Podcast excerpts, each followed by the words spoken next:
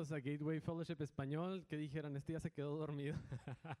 pues no, no me quedé dormido. Qué bueno que nos acompañas esta tarde. Mi nombre es Jairo y ahorita que mencionó algo mi esposa sobre los grupos pequeños, no crean que nos pusimos de acuerdo todos y ahora son, somos bastantes que están este, embarazadas, ¿verdad? Pero este, sí somos varios aquí en la iglesia y, qué bueno que podamos ver a nuestros hijos crecer eh, e, en, la casa de Dios. Eh, si me puedes acompañar, vamos a leer en el libro de Hechos. Entramos así de lleno con todo. Hechos capítulo 2, versículo 42 al 47. Y dice lo siguiente, todos los creyentes se dedicaban a las enseñanzas de los apóstoles, a la comunión fraternal, a que dice, a participar juntos de las comidas, el arroz con gandules, entre ellas la cena del Señor y la oración. Un profundo temor reverente vino sobre ellos y los apóstoles realizaban muchas señales eh, milagrosas y maravillas. Todos los creyentes, si pueden leerlo todo conmigo, esto que dice, se reunían en un mismo lugar y compartían todo lo que tenían, vendían sus propiedades, sus posesiones y compartían el dinero con aquellos en necesidad. Adoraban juntos en el templo cada día, se reunían en las casas para la cena del Señor y compartían sus comidas con gran gozo y generosidad todo el tiempo alabando a Dios y disfrutando de buena voluntad de toda gente. Y cada día el Señor agregaba a esa comunidad cristiana los que iban siendo salvos. Si me puedes acompañar, cierra tus ojos allí donde estás, aquí o en línea. Gracias Padre por, por, tu palabra. Gracias Dios porque es, es viva y eficaz. Gracias porque el día de hoy penetra hasta nuestros corazones, hasta lo más profundo de nuestra alma y hace algo nuevo en nuestras vidas. Pedimos que seas tú hablándonos y que seas tú quien guíe todo lo que estemos haciendo en esta tarde. En el nombre de Jesús. Amén. Saben, yo no me casé con un maniquí de cera. Yo no me casé, imagínense que de repente llegar aquí, saque un maniquí, les digo, les presento a mi esposa el maniquí de cera. Yo creo que todos dirían, este ya se le zafó una tuerca, este ya anda mal, como que ya está este, ahí mal el cerebro. Eh, no fue lo que sucedió. Yo me, yo me casé con mi esposa Melina eh, porque la amo con todo mi corazón porque ya el comercial aquí, no crean que lo estoy diciendo para que este, haga una cena bien rica, porque créanme que si de cena se trata, la mejor cocinera está en casa, todos los días puedo disfrutar de eso, pero, pero sí les digo una cosa, que conforme, conforme yo voy conociendo más de ella, conforme vamos pasando más tiempo, nos vamos enamorando más. Conforme yo estoy pasando tiempo con ella, platicando, nos vamos enamorando más.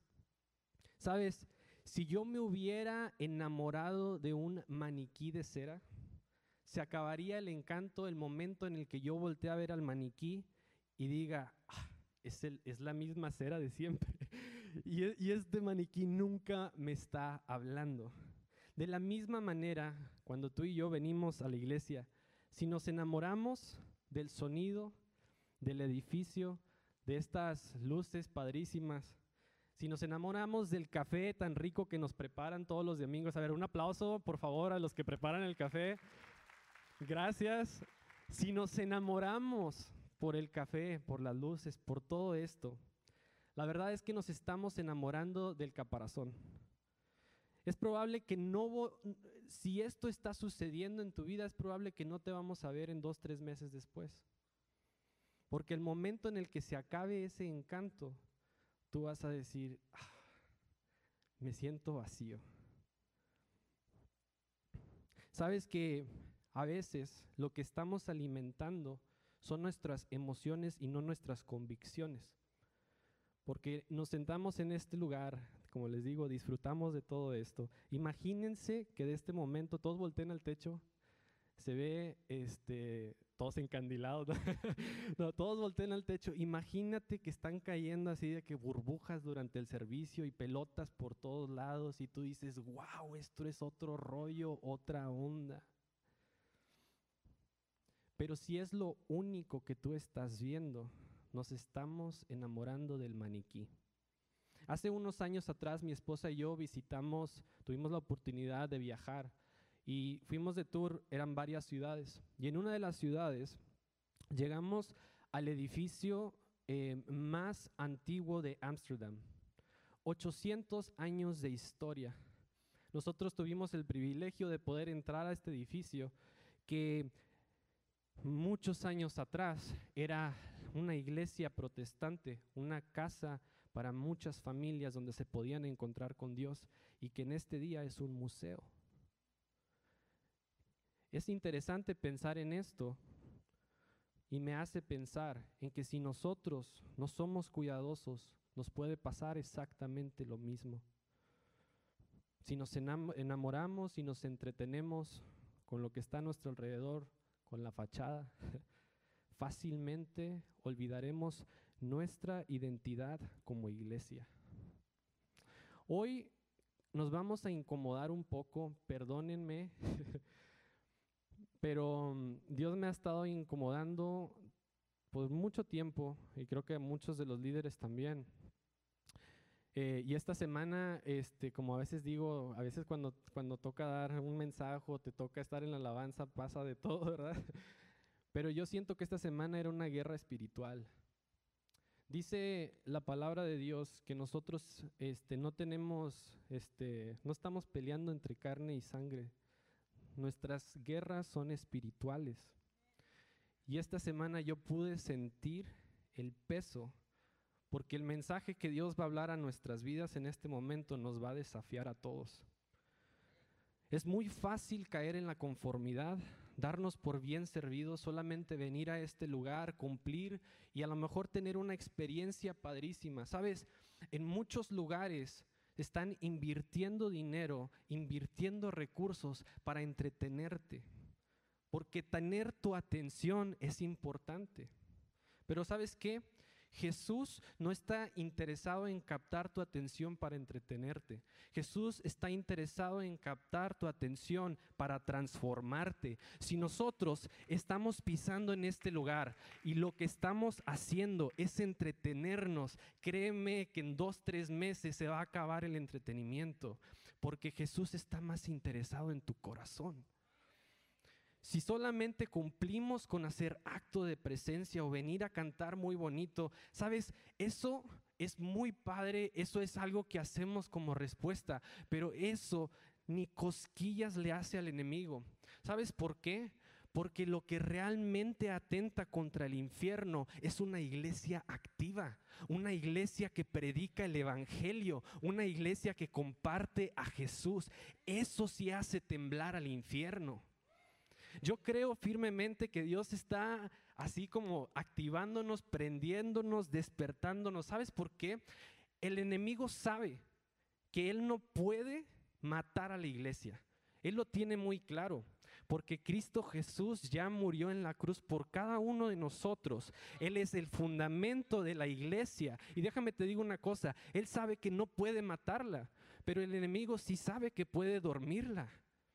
Porque lo más parecido a una iglesia muerta es una iglesia dormida. Y yo creo, esta semana Dios estaba como que, pum, pum, pum, tenemos que despertar del sueño que hemos estado a veces. Yo no sé cuánta gente en este lugar a lo mejor ha estado en, toda la vida en su iglesia. A lo mejor es la primera vez que has pisado en una iglesia y te quiero decir qué bueno que nos acompañas. Porque sabes que estás en una iglesia que, no queremos, eh, como lo decía ahorita, no queremos entretenerte. Esa no es nuestra intención. Nosotros, sabes, el grupo de alabanza se prepara entre semana para preparar un lugar de encuentro donde tú te puedas encontrar con Dios y lo puedas, lo puedas recibir. Entonces esta tarde yo creo que Dios va a estar hablando a tu vida.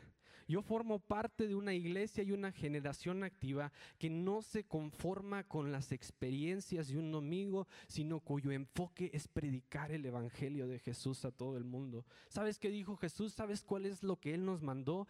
Id y haced discípulos. La iglesia no es una institución creada por el hombre. La iglesia es un diseño de Dios. La iglesia es para, para ser cristiana. ¿A, qué me refiero para ser cristiana? Dices, pues sí, somos cristianos. No, pues sí. Es decir, como Cristo, para ser seguidores de Él y para hacer lo que Él nos llama a hacer. Si estudiamos lo que dice la Biblia, y si puedes buscar ahí en tu, en tu celular o a lo mejor la traes físicamente, Mateo capítulo 16, versículo 18, dice, este es el primer registro donde se habla sobre la iglesia. Y yo te digo, este es Jesús hablándole a Pedro, que sobre esta roca edificaré mi iglesia y las puertas del Hades, en otras palabras, las puertas del infierno no podrán prevalecer. ¿Sabes por qué? Lo dijimos ahorita, Jesús es la base. De hecho, la primera iglesia en el Nuevo Testamento, si tú empiezas a estudiar, empezamos a ver en el libro de Hechos, donde nace esa primera iglesia. Fue una iglesia tan llena del Espíritu Santo fue una iglesia tan llena de Dios, inundada de su presencia, que ni aun la persecución pudo detener el mensaje. Dos mil años después, nosotros estamos escuchando el mensaje de Cristo. Nada puede matar a la iglesia. El título del mensaje de hoy es Somos Gateway Fellowship Español y vamos a estar hablando sobre la visión, la misión y las estrategias. Ahora, eh, sé que para aquellos que nos acompañaron la semana pasada y van a estar el resto de esta serie, eh, no estamos aquí eh, hablando sobre esto, somos una iglesia localizada en San Antonio, Texas, y nuestra intención no es presumir que somos, que somos a veces dicen en México, la gran cosa. Porque nosotros somos un pequeño fragmento de la iglesia de Dios a nivel global. Pero como iglesia local nosotros tenemos nuestra visión, nuestra misión y las estrategias bien claras. Y estas son, esto es algo que nosotros estamos siguiendo a través de lo que nosotros encontramos en su palabra. Entonces, donde sea que tú nos estés escuchando, si estás aquí, qué bueno, si estás escuchándonos en línea, todo esto se aplica a tu vida. Como, iglesia creemos que el amor encuentra una necesidad y la cubre. Doy gracias a Dios porque tenemos el gran privilegio de tener ah, en, América Latina, en, Norteamérica, eh, iglesias por todos lados, ¿no? O sea, casi, casi en cada esquina te encuentras con una. Eh, a veces me pongo a pensar que puede ser como las paletas de la Michoacana, que hay de todos colores, de todos sabores. Y es un gran privilegio que puedan existir estas iglesias porque así se propaga el mensaje de salvación. Pero aunque es una gran bendición de tener de dónde elegir, es muy fácil olvidar la gran importancia de ser plantados y hacer discípulos. Muchas veces tenemos un sentido de insatisfacción dentro de la iglesia porque vivimos un cristianismo incompleto, recibiendo solamente y nunca haciendo discípulos. El crecimiento lo vamos a encontrar a través de la conexión con Cristo. Conforme Él va nutriendo nuestras vidas, va llenando nuestras vidas, pasamos de ser solamente receptores a hacer su voluntad, a hacer discípulos, a hacer conexiones con otros, a hacer vida juntos. Allí encontramos crecimiento. Colosenses capítulo 2, versículo 19, la segunda parte de este versículo dice, pues Él mantiene, y está hablando de Dios, todo el cuerpo unido con las articulaciones, con los ligamentos, el cual va creciendo a medida que Dios lo va nutriendo. Qué interesante, ¿no? ¿Alguna vez has intentado hacer algo sin planificar antes? un viaje que te avientas de última hora. Nosotros así somos a veces. Muy mal, no lo hagan. Eh, puede salir cualquier cosa mal. Eh, también eh, les platico una historia, no sé si es incómoda o no, ¿verdad? Pero cuando nosotros nos casamos, yo adelgacé muchísimo, bastante. Una tía, después de que nos casamos, me enteré, y bueno, me dijo, dice, oye, qué bueno que ya te repusiste.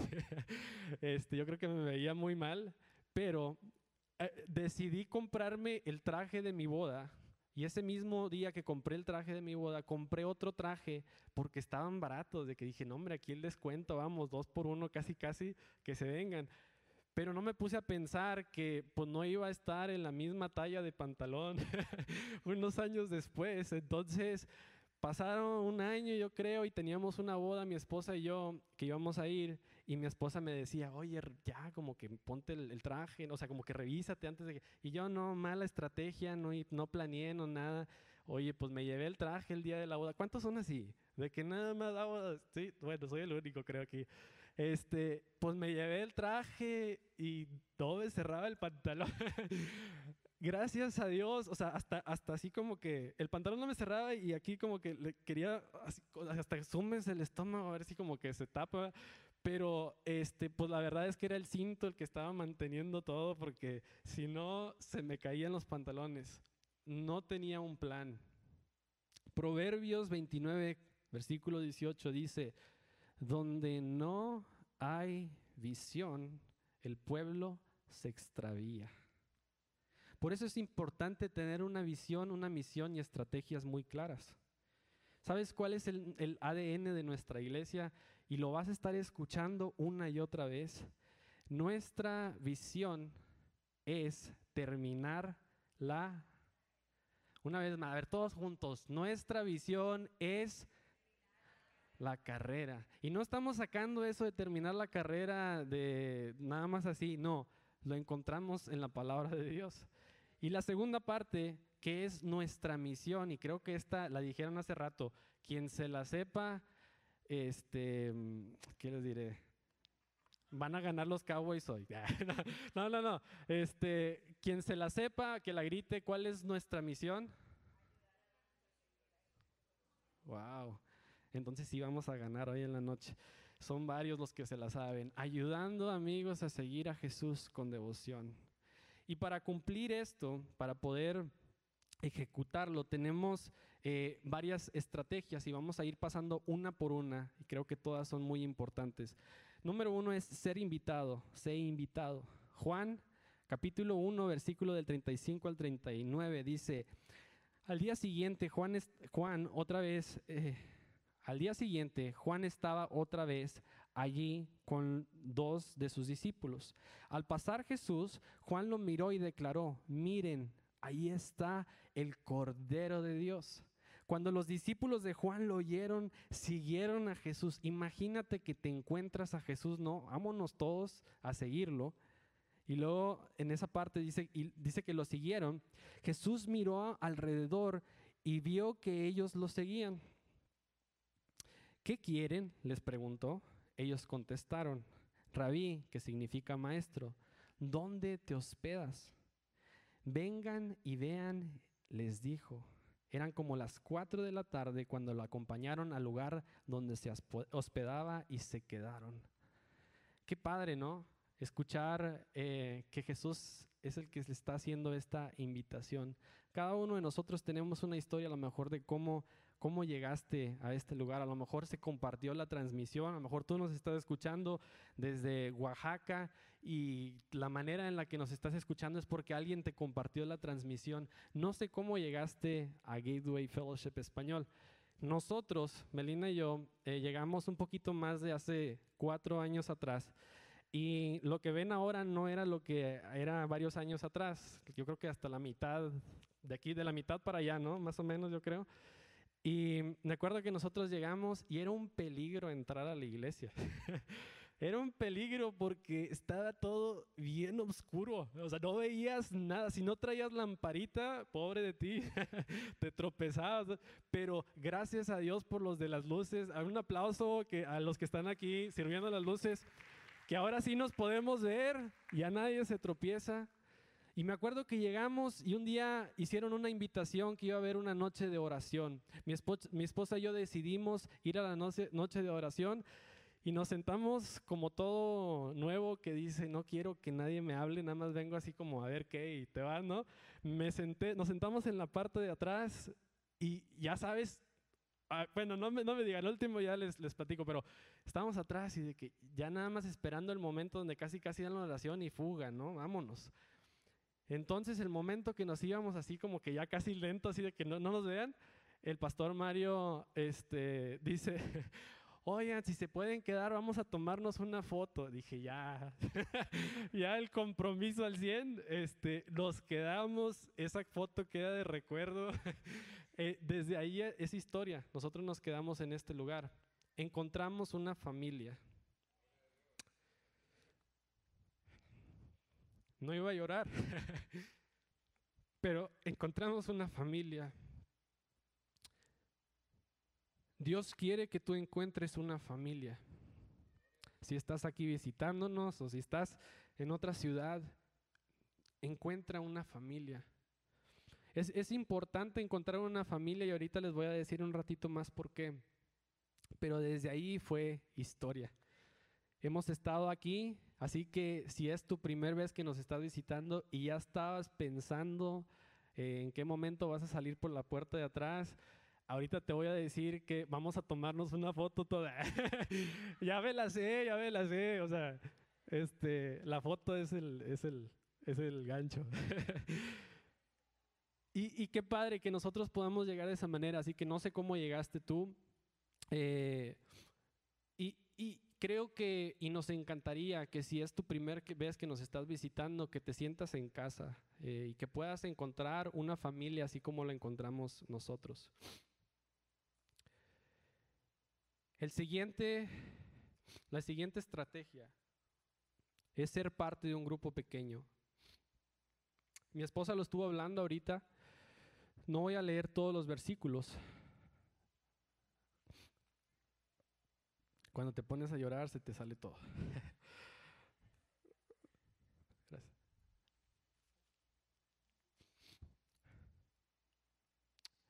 Dicen Hechos 2, 42 al 46. No lo voy a, leer todo porque lo leímos al principio, pero voy a compartir las partes importantes que dice, todos los creyentes se dedicaban a las enseñanzas, a la comunión fraternal, participaban juntos de las comidas y en oración, se reunían en un mismo lugar y adoraban juntos.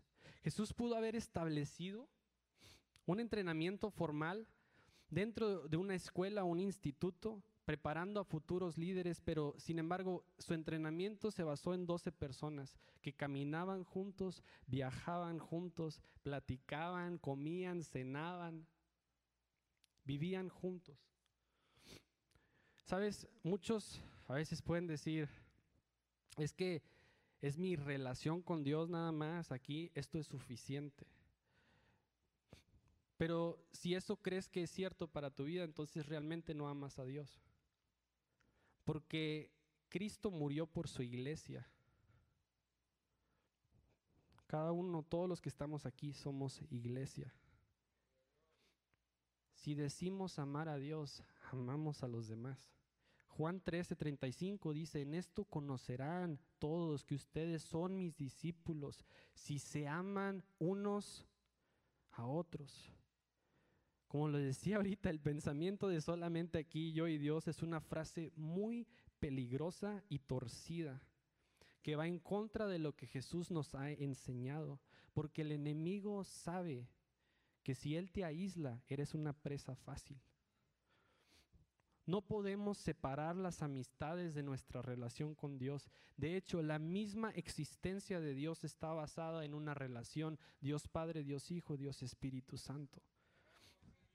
¿Quieren la, cruda realidad? Que en nuestra iglesia solo el 15% de las personas están conectadas a un grupo pequeño. Recién que llegamos a la iglesia, acepté la invitación de ser parte de un grupo pequeño. Estaba loco porque era el de las seis y media de la mañana. Y estábamos almorzando, comíamos, tomábamos café juntos. Y desde ese entonces, ese fue parte de nuestro ADN.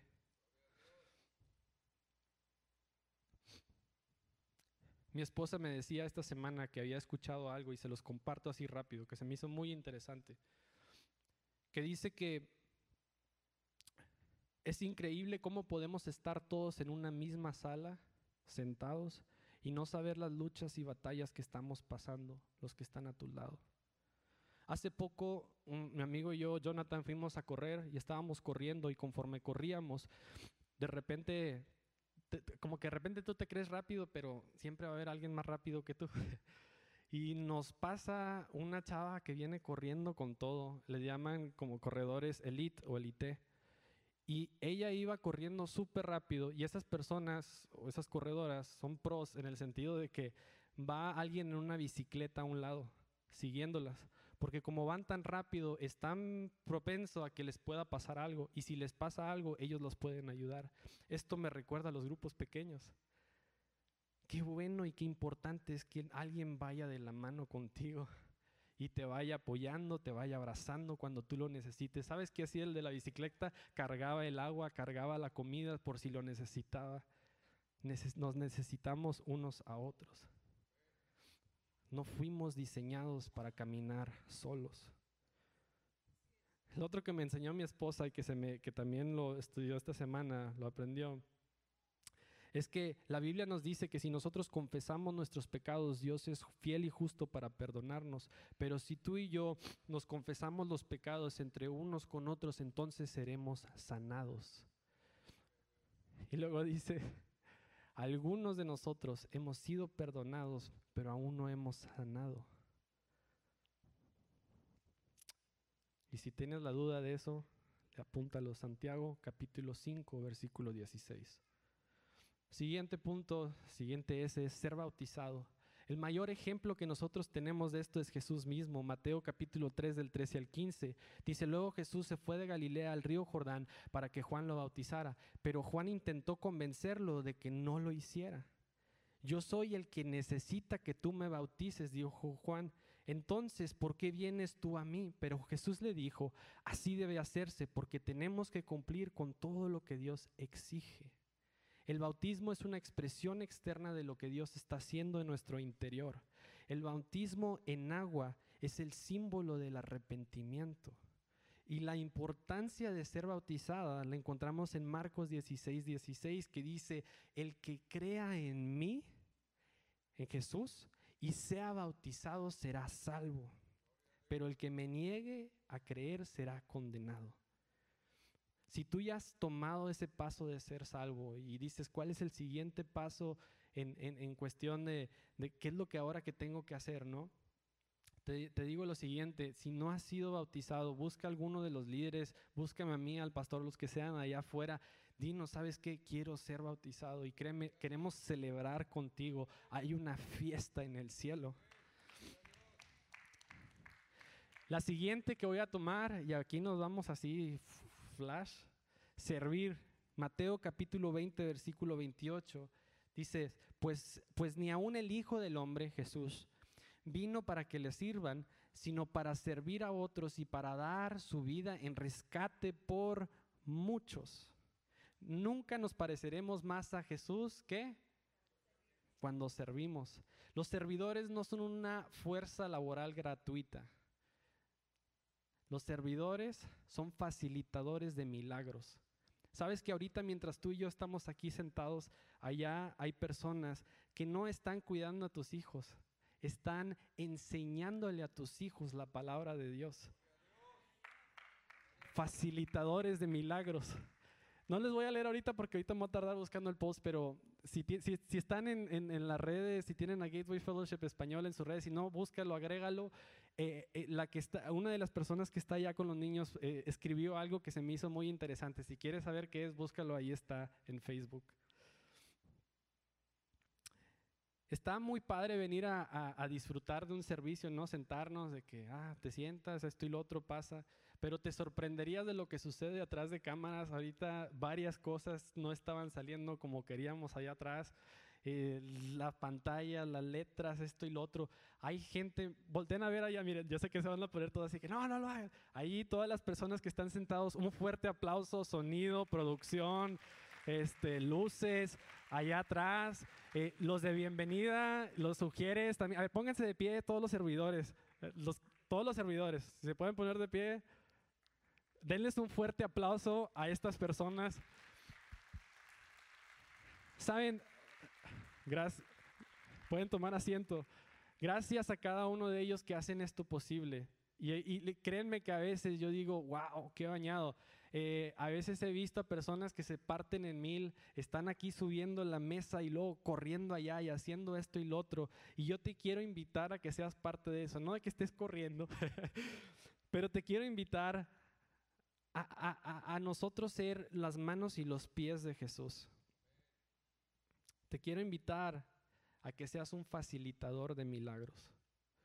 El siguiente es ser entrenado. Mateo capítulo 4 versículos del 18 al 20. Dice, andando Jesús junto al mar de Galilea, vio a los, a, los dos hermanos, Simón llamado Pedro y Andrés su hermano, que echaban la red en el mar porque eran pescadores, y les dijo, venid en pos de mí. ¿Y qué dijo Jesús? Yo os haré pescadores de hombres. Ellos entonces, dejando al instante las redes, le siguieron. Hoy en día eh, hay un mundo dispuesto e, en pagar dinero para poder ser entrenados, para que puedas ser un mejor vendedor, para que puedas emprender negocios, para que conozcas más de Excel. Y si te preguntas qué es Excel, es un programa en la computadora. O sea, hay un buen de entrenamientos del cual nosotros podemos pagar para poder ser entrenados. Jesús aquí, en lo que acabamos de leer, nos ofrece, sígueme y yo te haré pescador de hombres. O sea, el propósito de hacer de ti y de mí algo más valioso. Tú podrás ser bueno para este, no, un buenísimo ingeniero, serás un buenísimo doctor, un enfermero, nada se te pasa, a mí no me des una jeringa porque la voy a regar, este, pero tú podrás ser el top en lo que estás haciendo. Y sabes que no quiero desacreditar lo que estás haciendo porque todo eso lleva mucho esfuerzo. Pero Jesús te está haciendo una invitación esta tarde a algo que trasciende más de lo terrenal, algo más de ser simplemente un doctor, un abogado, un vendedor, un banquero, alguien más del que nada más sabe lavar los carros bien bañado, algo más que eso. Él quiere algo que trascienda, que te lleve hasta la eternidad. Él te quiere hacer pescador de hombres. ¿Quiénes están, ¿quiénes están dispuestos a responder a ese llamado? Iglesia activa, ¿quién está dispuesto a responder ese llamado? Levanta tu mano. Él te quiere hacer algo valioso. ¿Sabes? Es, es, algo interesante esto porque el nosotros decirnos cristianos es que seguimos a Cristo. Y si seguimos a Cristo, entonces respondemos a lo que Él nos está llamando a hacer. De no hacer esto, y perdónenme que lo diga de esta manera, somos impostores. ¿Sabes por qué? Porque nos decimos hacer una cosa, pero realmente no lo somos porque estamos viviendo algo a medias. Yo te quiero incomodar en esta tarde y te quiero decir, ¿sabes qué? No vivas a medias, no vivas un cristianismo a medias, no esperes que un porcentaje de liderazgo de la iglesia, y no estoy hablando nada más de aquí, sean los que carguen con llevar el evangelio. Dios no dijo, a estos me los llevo para el evangelio, acá estos los preparo para esto. ¿Sabes qué? Hay muchas cosas y muchos dones que Dios entrega a la iglesia. Muchísimos dones, muchísimas cosas que Él deposita a la iglesia. ¿Sabes para qué? Para hacer uso de ellas, para llevar el mensaje de salvación. ¿Te puedes creer la gran cosa, la última Coca-Cola en el mundo, en el planeta? Lo último. Pero más que todo eso, Jesús te llamó a ser discípulos. Allí vas a encontrar crecimiento. ¿Sabes? Vamos al último y este es el, el sé enviado. Mateo capítulo 28, versículo del 19 al 20. Por tanto, Id y haced discípulos a todas las naciones, bautizándoles en el nombre del Padre, del Hijo y del Espíritu Santo, enseñándoles que guarden todas estas cosas que os he mandado. Y he aquí, yo estaré con vosotros todos los días hasta el fin del mundo. En los evangelios se registra la gran comisión de Cristo.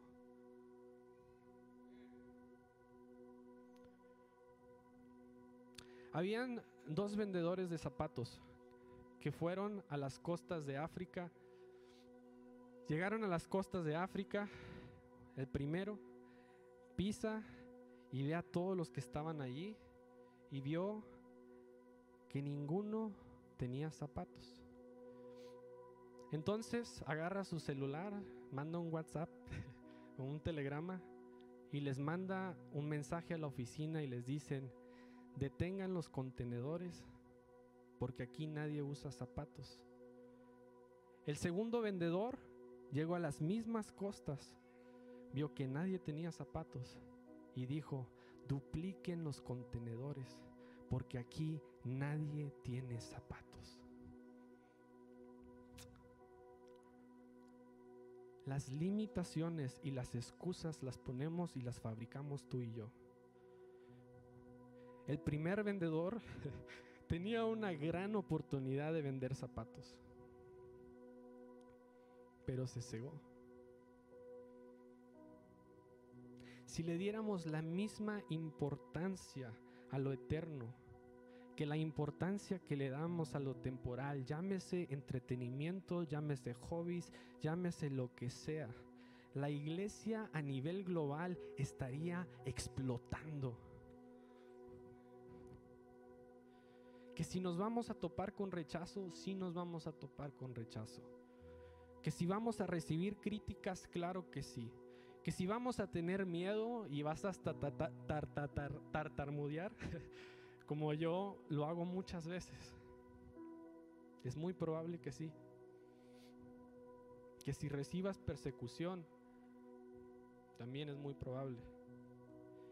Pero dice la palabra de Dios que el reino de Dios es de los que son valientes. Yo te quiero hacer esta invitación. Si tú decides que esta es tu casa, y dice, ¿sabes qué? Yo quiero seguir viniendo a este lugar y que Dios siga llenando mi vida.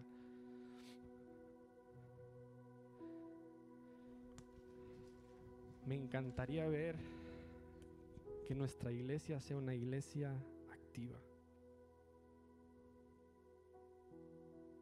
Sabes, el enemigo va a venir contra todo.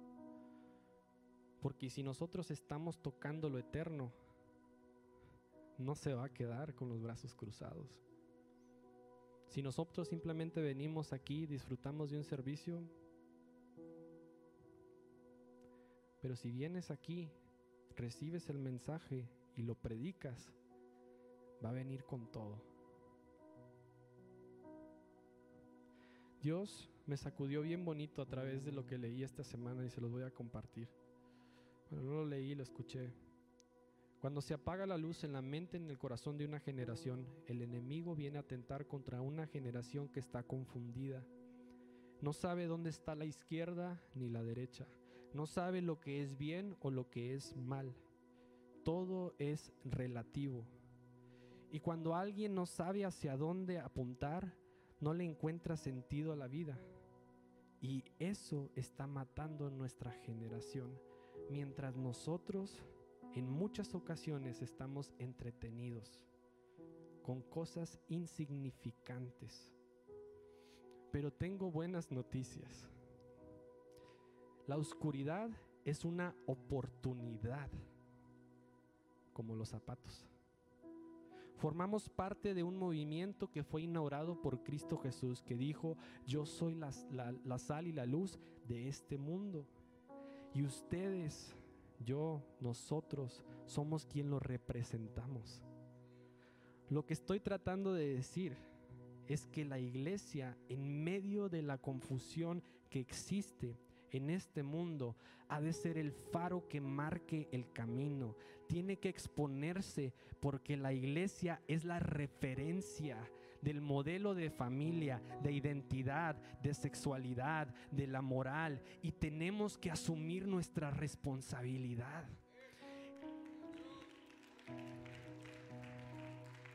Tenemos que asumir nuestra responsabilidad. En este tiempo oscuro no de encerrarnos en cuatro paredes, porque nuestra responsabilidad es exponer la luz de Cristo y cumplir la gran comisión. Eso, eso sí hace temblar al infierno. Eso hay una fiesta en el cielo, porque almas están entregando y están conociendo la verdad de Jesús. Me encanta una canción en inglés y no la no, no, estoy buscando una traducción en español, pero cuando la encuentres, a ver, ahí se las digo. Se llama Build Your Church. Construye tu iglesia. Y me encanta algo que dice en la última parte de la canción, que dice, How beautiful are the feet of those who carry the gospel. Cuán hermosos son los pies de aquellos que llevan el mensaje. Dice, Oh, the, the gates of hell will not prevail las, puertas del infierno no prevalecerán. Dice, sigue caminando, sigue caminando, sigue enseñando, sigue predicando. Iglesia, actívate. Sabes, al entrar a este lugar te dieron una hojita. No me quiero tardar mucho tiempo en esto, pero creo que es muy importante. Si tienes una hojita ahí contigo, encuentras a lo mejor una pluma enfrente tuyo a un lado, si no pídele a tu vecino, este, o si no levanta la mano, uno de los sugieres te puede ayudar. Pero me, me gustaría que en este momento, ahí donde estás, tomes 30 segundos. Escribe en esa hojita. Si necesitan plumas, o si no tienen la hojita, levante la mano. Si no tienen hojita, Aquí hay unas hojitas que hacen falta enfrente si nos pueden ayudar. O una pluma que les haga falta.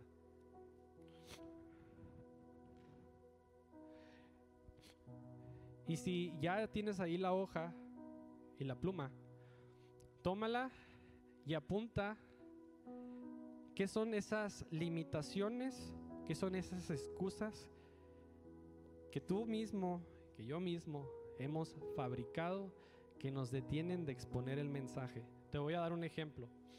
Vergüenza, miedo, miedo al que van a decir.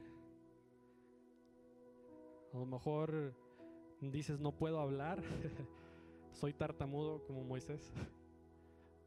A lo mejor, no sé, cualquier excusa que se te venga a la mente, escríbela en este momento. Les voy a dar 20 segundos. Escriban todos.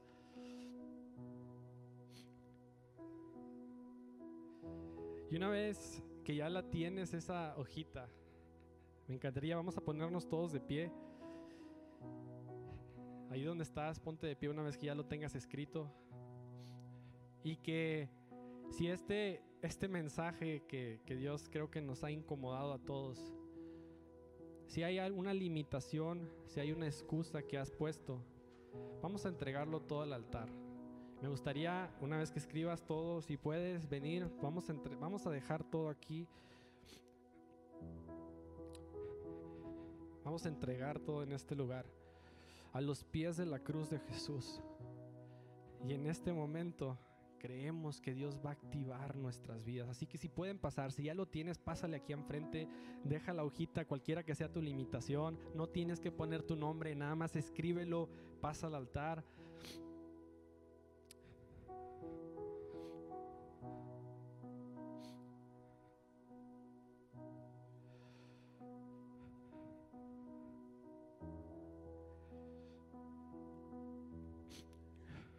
Mientras eso está sucediendo, iglesia, si te puedes poner de pie.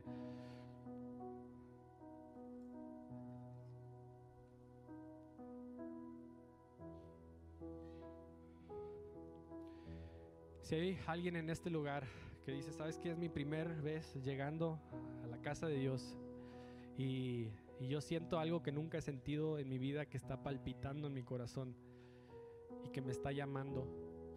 Si pueden cerrar los que ya dejaron la hojita, si pueden cerrar sus ojos. Y si ese eres tú, que aún, aún no has tomado ese paso de ser salvo, me gustaría que levantes tu mano allí donde estás.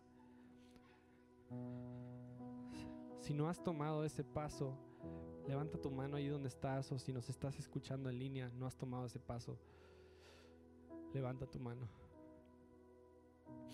Y mientras sigues así con tus ojos cerrados,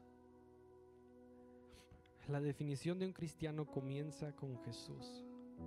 Un cristiano es, es quien ha sido perdonado, sus pecados han sido reconciliados con Dios y a través de la vida perfecta de Cristo Jesús, de la muerte y la resurrección, somos salvos.